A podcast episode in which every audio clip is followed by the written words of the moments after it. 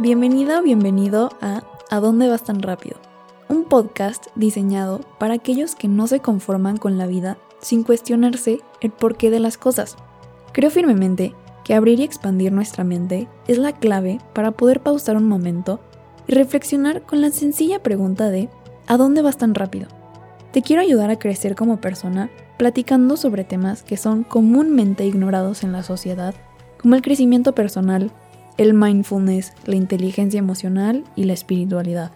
Te invito a que me acompañes en este viaje. Yo soy Angélica Sánchez. Comenzamos.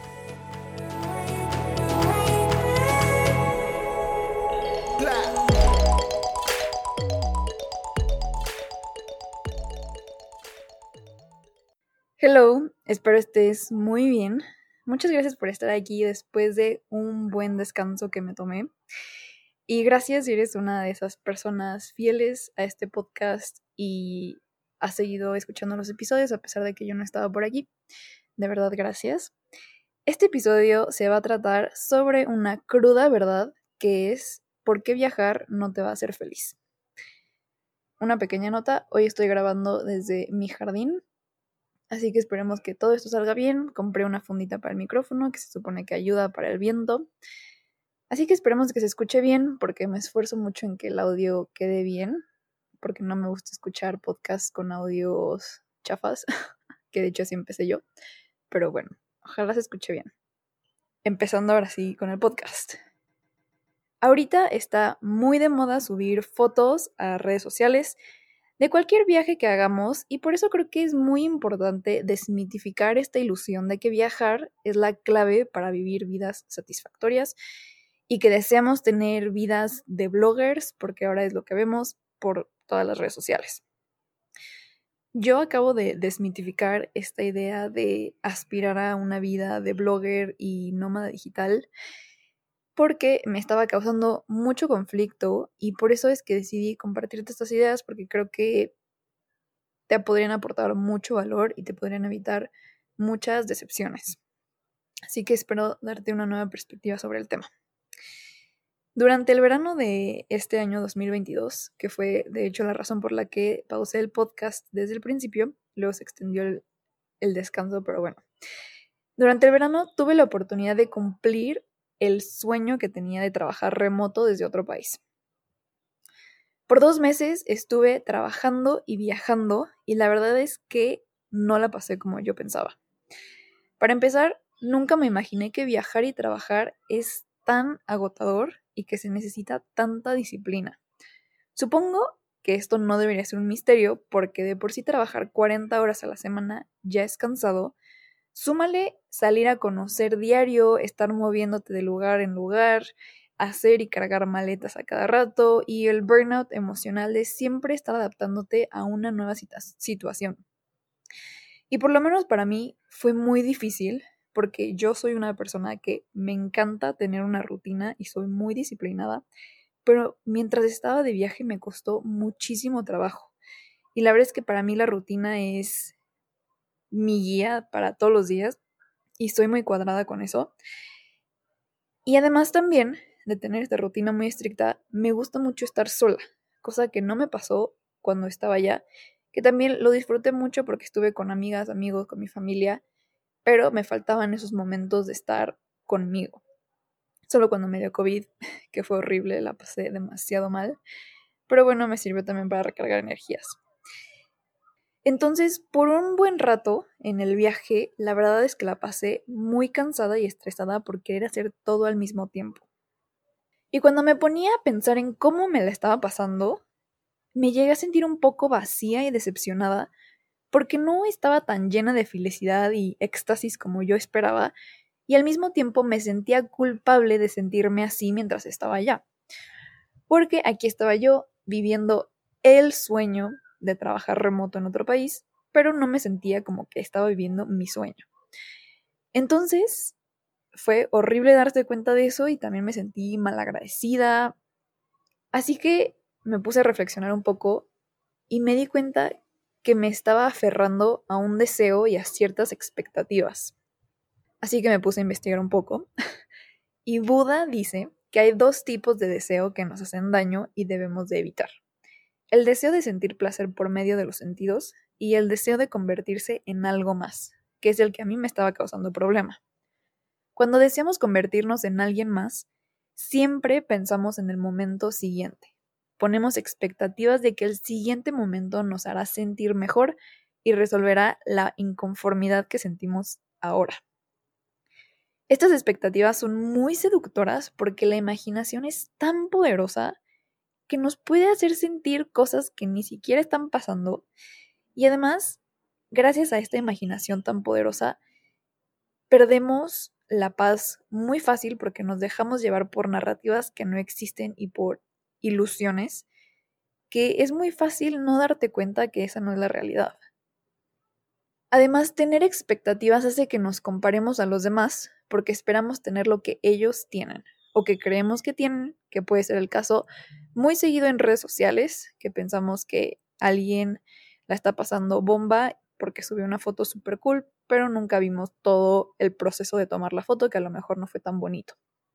Y en mi caso, la verdad que yo me estaba aferrando a esta idea de que me la iba a pasar increíble todos los días, que iba a tener todas las energías para salir a conocer y trabajar todos los días y hacer ejercicio. Hasta me llevé mi mat de yoga, que lo usé los primeros 10 días y luego me dio COVID y nunca lo volví a usar. Y la verdad es que también yo me veía siendo una influencer nómada digital, hippie, iluminada, porque es lo que yo veía en redes y la verdad es que no fue nada así. Y ojo, no digo que no debemos de aspirar a cumplir nuestros sueños e inspirarnos de otros aspirar a algo nos sirve como inspiración. Pero cuando ponemos expectativas de cómo va a suceder algo, empezamos a sentir miedo de que esas expectativas no se cumplan. Entonces ahí es cuando empezamos a entrar a territorio peligroso. Así que durante el viaje me di cuenta que había caído en este juego de desear y que eso mismo es lo que me estaba causando inconformidad. Me di cuenta de que idealizamos estas vidas perfectas en redes sociales y mucho tiempo vivimos queriendo ser parte de la ilusión y ponemos mucha presión sobre nosotras mismas tratando de ser algo que no somos. Creo que esperamos que el hecho de viajar nos dé algún tipo de iluminación, estatus, una vida diferente, pero cualquier cambio interno profundo y trascendental debe de trabajarse de manera interna. Y por eso Buda dice que el deseo ignorante o sea, deseos egoístas, son la fuente del sufrimiento. Por eso hay que desear solo las cosas esenciales que nos harán sentir libres, como por ejemplo desear llenarnos de compasión. Porque todo este tema del deseo y Buda, la verdad es un poco polémico, porque mucha gente dice, entonces no debemos de, aspirar o desear nada y cuál es el chiste de la vida. No es así. Buda no dice que no debemos de desear nada, pero como acabo de mencionar, los deseos egoístas son los que al final nos pueden llevar al sufrimiento. Por ejemplo, un monje sí desea algo, a lo mejor el monje desea compasión, paz en su vida, pero esas son cosas que, que lo ayudan a tener paz, no cosas como deseo tener el coche más cool, deseo ir a tantos viajes. Pero bueno, ya ya divagué un poco. Regresando. Si te sientes estancada, mudarte no resolverá tus problemas existenciales o viajar o irte un año o hacer una maestría no te va a resolver la vida. A lo mejor un cambio de ambiente sí te va a ayudar a crear las condiciones necesarias para que un cambio interno pase, pero al final lo que causa que salgas de esos sentimientos de estancamiento es trabajar tu mente y tu espíritu. Un cambio de mentalidad te puede cambiar la vida incluso si nada alrededor de ti ha cambiado. Así que si estás buscando viajar para ser feliz y llenar un vacío, te recomiendo que antes te pongas a reflexionar por qué no eres feliz y así te vas a poder dar cuenta si viajar realmente cambiaría eso. Porque tal vez lo haga por un periodo de tiempo muy corto, pero seguro esa inconformidad hasta se va a hacer más grande cuando se acabe el viaje porque te vas a dar cuenta que regresaste al mismo lugar donde estabas porque buscabas sanar por estímulos externos. Y a lo mejor estás pensando que estoy en contra de viajar y no es así porque yo de hecho pienso volver a hacer este rollo de ser nómada digital otra vez, pero ya tengo ya tengo una idea de qué esperar, ya tengo cosas que aprendí en este viaje que voy a trabajar en el siguiente, porque estoy de acuerdo que viajar te abre los ojos y el experimentar cosas nuevas trae una frescura a tus días que es no, no se puede negar, pero creo que donde hay que tener cuidado es no esperar que un viaje te transforme en alguien más. Creo que para alcanzar estados de paz, satisfacción y tranquilidad en tu vida, debes de ir más allá de esperar el siguiente viaje. Y se escucha super cursi esto que voy a decir, pero el viaje que todos debemos de hacer para poder encontrar tranquilidad sin depender de cosas externas es el viaje al interior. Y para esto te quiero dar un par de tips para que puedas dejar ir tus expectativas y deseos de ignorancia. Número uno. Comienza Comienza un diario de gratitud o da gracias todos los días por cosas en específico. Esto te ayudará a ver las cosas buenas que ya están presentes en tu vida y que tal vez habías tomado por hecho. Y la parte de cosas en específico es muy importante porque a mí me ha pasado que cuando empecé el hábito de gratitud todos los días, caí en el hábito de dar gracias todos los días por la misma cosa. Entonces se perdía como ese efecto de ser consciente de por qué está dando gracias. Entonces, sé cuidadosa con siempre tratar de escribir cosas como hoy doy gracias por el techo que, que tengo, por la cama, por el café, por mi respiración, mi salud, y trata de ser específico. No solamente digas gracias por un día más, todos los días. Número dos, empieza a meditar. Este hábito, aparte de tener muchos beneficios como reducir la ansiedad o el estrés, te puede ayudar a ser más consciente de tus pensamientos apresurados. Cuando meditas, uno de los objetivos es alinear el cuerpo con la mente, porque muchas veces el cuerpo está aquí y la mente está en lo que va a pasar el viernes en la noche, en lo que pasó la semana pasada, en cualquier lugar menos en donde está el cuerpo, o sea, en el presente. Una de mis frases favoritas que repito muchísimo cuando medito es observa al que piensa. Esta frase se la leí a Eckhart Tolle y me encanta porque cuando me acuerdo de este concepto en mis meditaciones o en momentos ordinarios del día, inmediatamente me ayuda a regresar a escuchar mi voz interna y a darme cuenta de dónde están mis pensamientos y la calidad de estos.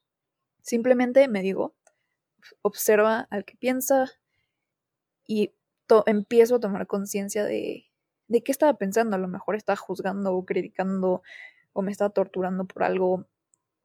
No sé, a lo mejor tú puedes encontrar la frase que te sirva a ti y repetirla como un mantra constantemente mientras meditas o mientras pasa tu día para que te ayude a estar eh, presente como grounded. Y por último, no te resistas a sentir la decepción de no haber conseguido lo que querías. Entre más evites sentirte mal, más te vas a sentir mal. Es como si te dicen, no pienses en un elefante rosa y pensaste en un elefante rosa. Aunque dé miedo y se sienta raro al principio y no sepas cómo, te invito a darle la bienvenida a cualquier emoción, por más que sea difícil, como si algo te da miedo, normalmente tendemos a dejar de pensar en eso, tratar de evitarlo, distraernos con otra cosa, pero te invito a permitirte sentir el miedo y hacerle frente y dejarte ser consciente de cómo se manifiesta ese miedo en tu cuerpo. Porque cuando hagas esto te vas a dar cuenta de que eres más fuerte de lo que pensabas porque ahí va a estar el miedo, pero no es el fin del mundo. No te vas a morir por dejarte sentir el miedo. Y la verdad es que sentirte con miedo o sentirte decepcionada de algo no es lo peor. Solamente es una emoción más que pasará que nos da mucho miedo hacerle frente porque, como ya dije, la mente es tan poderosa que literalmente el cuerpo se paraliza porque piensa que es un miedo real y a lo mejor el cuerpo va a salir dañado. Pero eres mucho más grande que, tus pensamientos y cuando le hagas frente te vas a dar cuenta que a veces nos paralizamos por cosas muy estúpidas que ni siquiera van a pasar y bueno, eso. Eso fue todo por hoy. Espero que esta pequeña historia te haya traído luz y claridad a tu vida sobre tus propios deseos y expectativas y puedas usar estos tips para salir del círculo vicioso de desear. Por último, te dejo la frase matona del episodio que es, Del deseo surge el dolor y del dolor surge el miedo. Para aquel que está libre de deseo, no hay dolor, ni mucho menos miedo. Buda. Y antes de irme, quiero compartirte que hice un reto de 21 días de mindfulness para principiantes completamente gratis. Este es un reto ideal si te interesa aprender a meditar pero no sabes cómo empezar, o tal vez ya lo intentaste y no lograste crear el hábito o no te interesó, pero sabes que tiene beneficios y quieres empezar. O también si ya eres un meditador o meditadora con experiencia, creo que también es un reto que puedes usar eh, para cambiarle las meditaciones que hagas normalmente. Así que si te gustaría entrar al reto, entra al link en mi perfil en Instagram o escríbeme por mensaje directo y te envío el link yo misma. Así que ya sabes, 21 días de mindfulness para principiantes completamente gratis. Y por último, te pido que por favor me sigas en Instagram como arroba a donde vas tan rápido. Ahí tengo contenido parecido a este podcast, reflexiones y meditaciones guiadas en vivo. Y también me puedes enviar un correo a hola arroba, por si tienes preguntas, recomendaciones o lo que sea que me quieras compartir. Soy Angélica Sánchez. Muchas gracias por haberte quedado hasta aquí. Saludos y cuídate mucho.